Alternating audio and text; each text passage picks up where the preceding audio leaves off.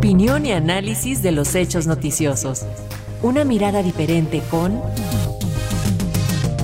Roberto Fuentes Vivar.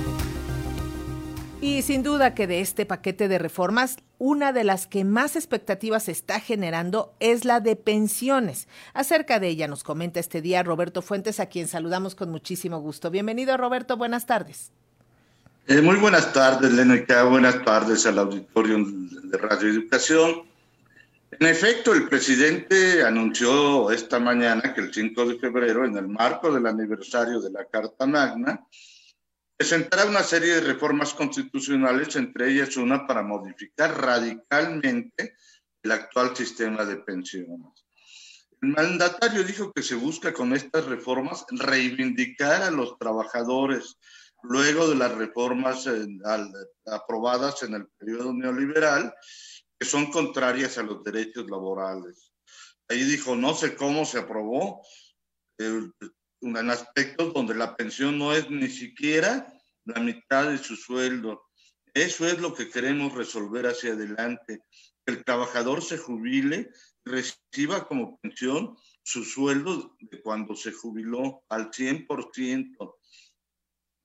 El mandatario afirmó incluso que la intención es remediar el problema que dejó el neoliberalismo y hasta mencionó con nombres y apellidos, como lo escuchábamos en la nota de Carlos, a Ernesto Cedillo y a Felipe Calderón, quienes impulsaron el actual sistema vigente.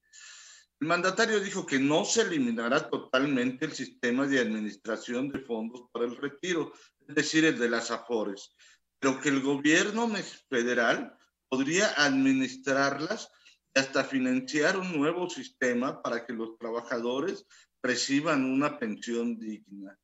Desde luego ya la oposición comenzó a poner el grito en el cielo, argumentando que habría un sobreendeudamiento del sector público.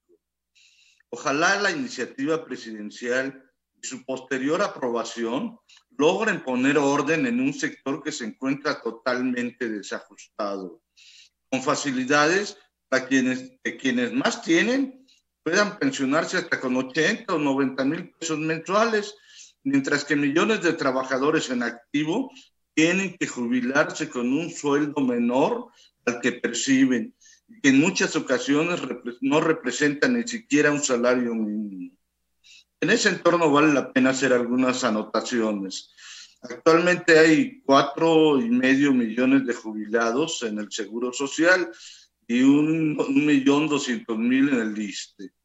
Eh, sin embargo, a nivel general, solo cuatro de cada diez personas mayores reciben ingresos por pensión contributiva, es decir, por parte del IMSS o del Seguro, del seguro Social o del ISTE, o de las instituciones estatales que también dan pensiones. Hasta el año pasado, 70% de los jubilados del IMSS, es decir, 3 millones de mexicanos, recibían una pensión de menos de 5 mil pesos. Otro medio millón percibía entre 5 y 10 mil pesos. Es decir, que solo el 12% de los pensionados por el Seguro Social recibían más de 10 mil pesos. En el ISTE la situación es similar o hasta peor pues la mayoría percibe una pensión mínima garantizada de un salario mínimo vigente, mientras que menos del 20% recibe una jubilación superior a 20 mil pesos. Paralelamente, las personas pensionadas a través de las, de las AFORES recibieron el año pasado una pensión promedio de 4.926 pesos al mes, muy por debajo del salario mínimo de 6.223 pesos mensuales. Pero eso sí, las reformas aprobadas durante el neoliberalismo favorecieron la corrupción y las altas pensiones para quienes tienen el dinero suficiente para pagarlas. En el caso del Seguro Social, quienes cotizaron alguna vez en su vida por más de cinco años, tienen la posibilidad de pensionarse hasta con 80 mil pesos, aportando a través de la modalidad 40 12.500 pesos mensuales. ¿Quiénes tienen esta posibilidad? Pues solamente los empresarios, los directivos de alto nivel de las empresas. En el caso del ISTE, se aprobó una ley vigente conocida como el décimo transitorio, mediante el cual los trabajadores solo reciben una parte del salario que devengaban durante el último año trabajado.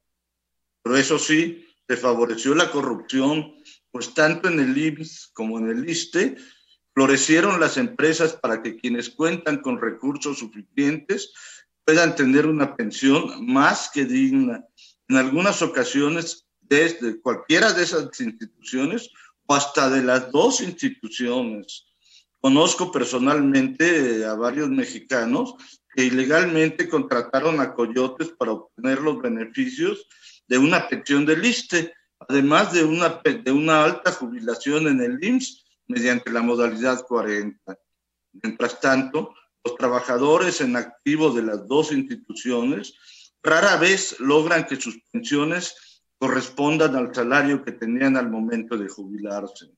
Ojalá la reforma constitucional que va a presentar el presidente López Obrador frene este desbarajuste que se debió en buena medida a los afanes privatizadores del neoliberalismo, para que solo unos cuantos, menos del 10% de los mexicanos, tuvieran una pensión digna. Dice el filósofo del metro, vivir los últimos años con dignidad no es beneficencia, es un derecho. Y Roberto, esta falta de pensiones dignas está afectando también la dinámica laboral en nuestro país, ya que quienes llevan más de 30 años trabajando, 30, 40 años, pues no se quieren jubilar porque no hay pensiones dignas y pues los jóvenes no tienen acceso a las plazas y tampoco este, pueden tener trabajos dignos. O sea, es una, em, un vicio ahí que se está generando por la falta de pensiones dignas para todos. En efecto, Lénica, hay un gran problema precisamente entre las personas de 80 años que no quieren jubilarse porque eh, les van a dar la mitad de su salario, por una parte. Por otra parte, hay un problema que va a venir, eh, un problema social muy grave que va a venir con las personas que no tienen ningún derecho a pensionarse, los jóvenes. Ese es un problema que va a estallar dentro de algunos años. Pues vamos a dar seguimiento y te agradecemos como siempre, Roberto Fuentes Vivar, por tu comentario. Muy buenas tardes.